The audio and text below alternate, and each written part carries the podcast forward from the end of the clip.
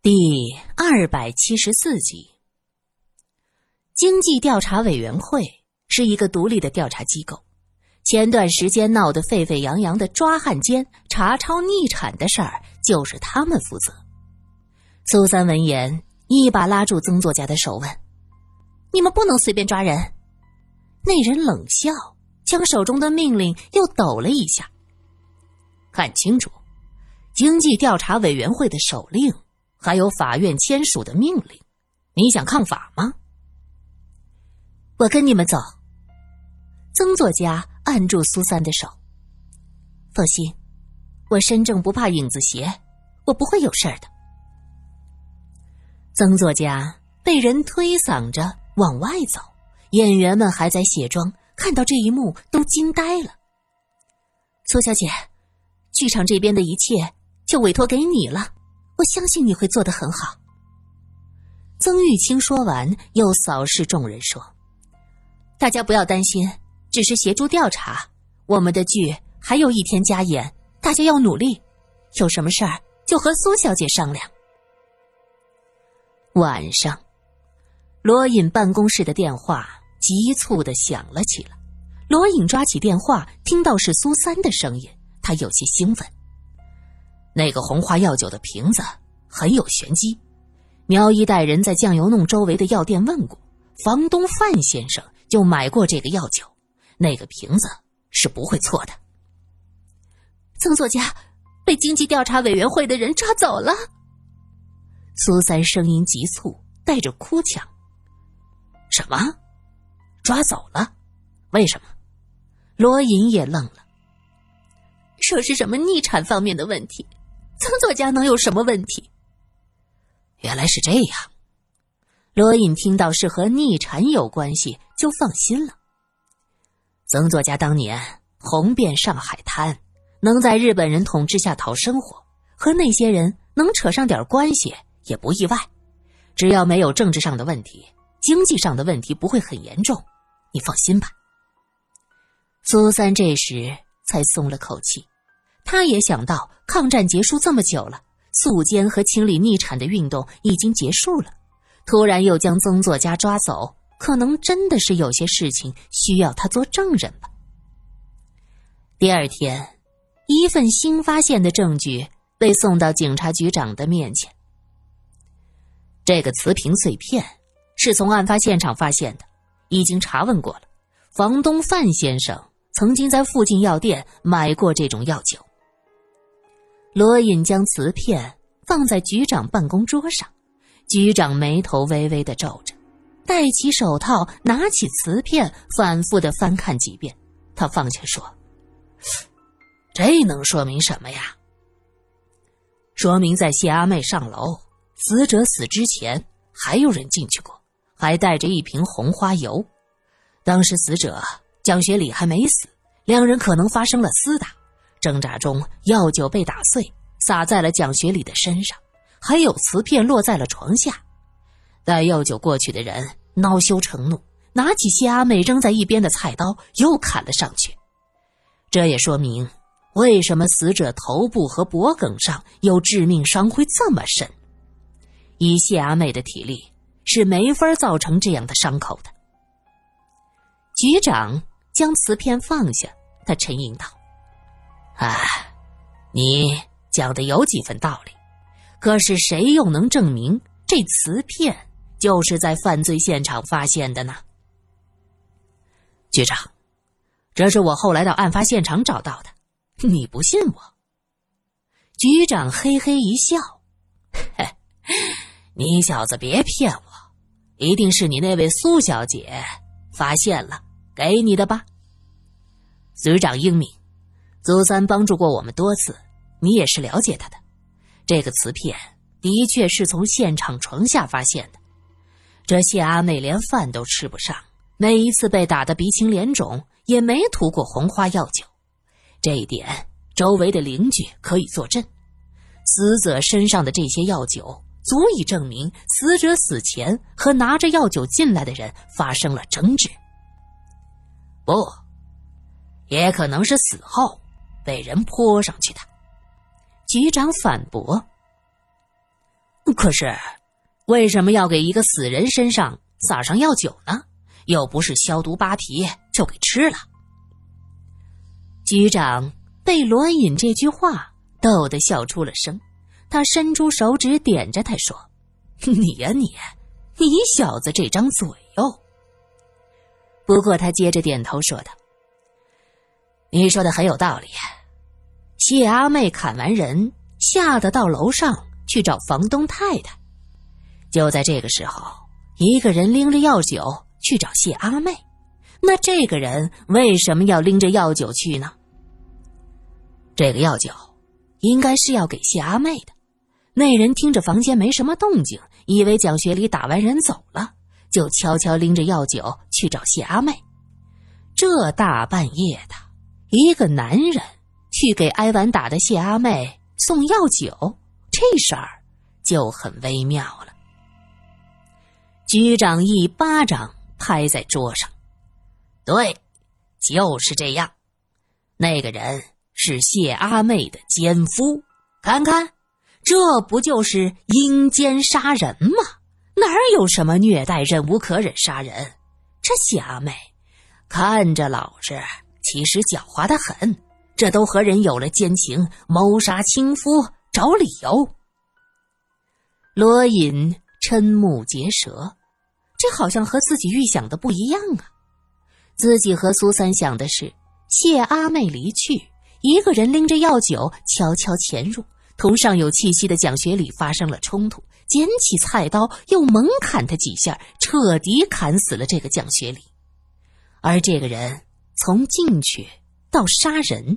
谢阿妹是不知情的，但是局长认为这药酒就是谢阿妹伙同奸夫谋杀亲夫的证据。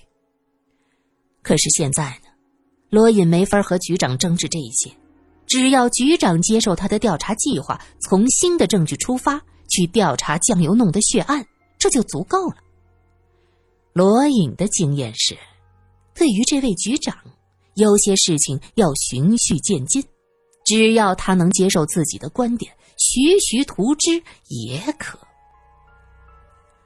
重新开始调查吧，天道昭昭，哎，我就不信那奸夫找不到。局长吩咐道：“那杨法官那儿，哎，这个你不用担心，这上边最乐意看到的是找出个奸夫。”给这个案子一个定论，这才是建立新道德、稳定社会秩序需要的结果。果然，苏三说的没有错，这些人无比希望谢阿妹是奸情杀人，而不是因为虐待杀人。想着那个瘦弱的像孩童般的谢阿妹，关上局长室的门，罗隐也忍不住叹了口气。曾作家被中山装男子直接押到了郊区的一处，被推搡下车。曾作家问：“这不是看守所，也不是监狱，你们这是私设公堂吗？”“这是我们调查委员会的办公地点，什么私设公堂？你这个汉奸婆子，说话小心点中山装男子恶狠狠的推了他一把。曾玉清觉得不对。汉奸婆子，这个称呼好久没有听到了。当初萧道一也曾经用这个来要挟他。曾玉清被几个人推搡进去，带到了一个房间。曾玉清坐在房间里的年轻人看见他进来，嘴角露出嘲讽的笑容。一个汉奸婆子，编造话剧。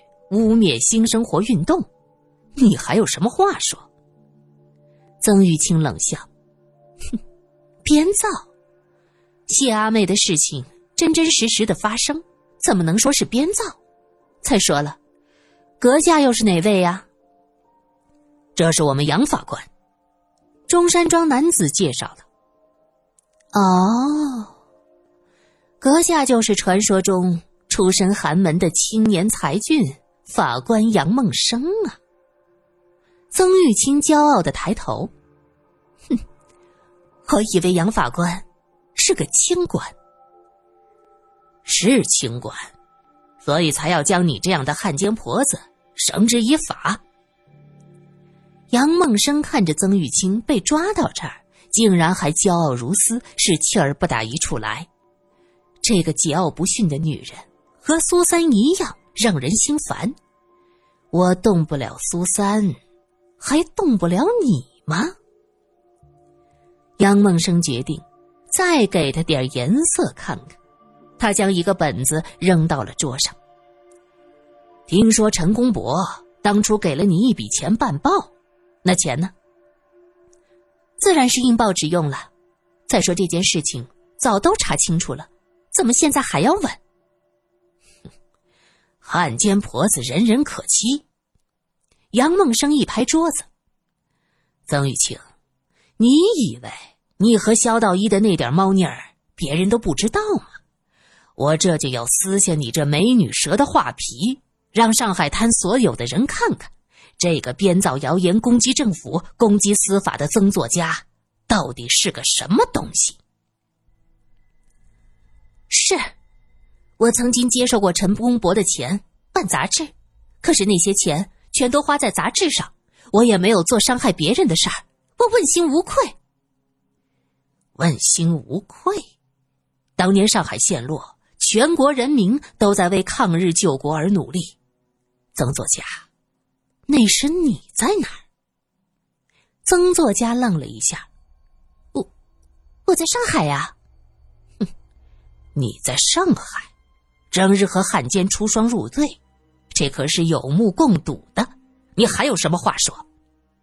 杨梦生目光犀利，他讨厌曾作家，甚至到敌视的地步，因为他出身寒微，靠自己不懈的努力才达到今天的位置。可是曾作家呢？他出生在富裕之家，二十来岁就有名言，叫做“出名要趁早”。这对在贫寒困苦中打拼的杨梦生而言，简直是莫大的讽刺。将一个曾经高高在云端的女人拉下来，摔在烂泥地上，再狠狠的踏上一脚，这可真是令人期待呀！杨梦生的眼中闪烁着兴奋的光。曾玉清问他：“那么？”上海陷落的时候，杨法官，你在哪儿？我在重庆。杨梦生回答的洋洋得意。哦，你是跟着政府一路撤退的？那是自然，我可不像你们这些苟且的人，还能在孤岛生活下去，蝇营狗苟，甘心做亡国奴。杨梦生。看着曾作家，表情轻蔑。曾作家笑了：“ 你真觉得自己无比伟大，又爱国，又有骨气，对吧？”杨梦生没有回答，他觉得自己根本就没有必要回答这汉奸婆子的问话，简直是有失身份。你若是真的爱国，你怎么忍心放弃自己的家乡撤退？你应该像十九路军那些战士一样，为抗战流干最后的一滴血。但是你自己走了，将全上海的父老乡亲抛弃在孤岛，然后再回来，义正言辞的指责一个为了生活不得不跟伪政府官员虚与委蛇的女人是汉奸婆子。这就是你们的血性和骨气吗？曾作家冷笑着，杨梦生被他说的是恼羞成怒。好啊，你这封建余孽，跟着汉奸同流合污，竟然还死不悔改。曾玉清，你不要敬酒不吃吃罚酒。哼，你这里哪有什么敬酒？有的只怕是毒酒，我怕肝肠寸断。曾作家看到杨法官脸色发黑，他知道自己说到了他的痛处。他继续讲着：“其实，你们今天把我抓回来，并不关陈公博的事儿，他已经被处决了，我还能牵连什么？实际上就是因为我的话剧吧。你们害怕谢阿妹杀人的真正原因被所有的人知道，在你的心里，女人杀夫十恶不赦，谢阿妹就活该被蒋学礼活活的打死，她不该反抗。这就是你们要建设的社会秩序、伦理道德。真是满嘴仁义道德，其实都是吃人的人。闭嘴！杨梦生猛地一拍桌子。曾玉清哈哈大笑：“哼，杨法官，怎么了？我说中你的心思了？”杨梦生大怒：“你别那么嚣张！只要你做过，我就有办法把你打成汉奸罪。对，不违背你的法治精神，不违背你自己的良心，你就去做吧。”曾作家丝毫不让份儿。法治精神，法治精神就是要保持独立，不能被你们这些人胡乱编造的什么破烂话剧引导舆论。曾玉清，你这个汉奸婆子，潜伏了这么久，就是为了破坏新生活运动，破坏社会秩序。杨梦生恼羞成怒，命人将曾玉清押下去，扔到看守所里去。和那些妓女、乞丐、女贼关在一起，我倒要看看他还能傲气多久。曾玉清冷冷的一笑：“，那些人都比你这种道貌岸然的伪君子要真诚高尚。你所谓的社会秩序，就是你们这些高高在上的男人所维持的秩序。你们可以纳妾。”可以拈花素柳，女人就得忍辱负重、忍气吞声，一旦反抗，就是用尽全力的绞杀。社会秩序、法治精神，你们也配？你们要维持的所谓秩序，就像鲁迅先生文中所言，满篇不过是“吃人”二字罢了。杨梦生气得脸都扭曲了，他叫着。压下去，压下去，让他尝尝和妓女关在一起的滋味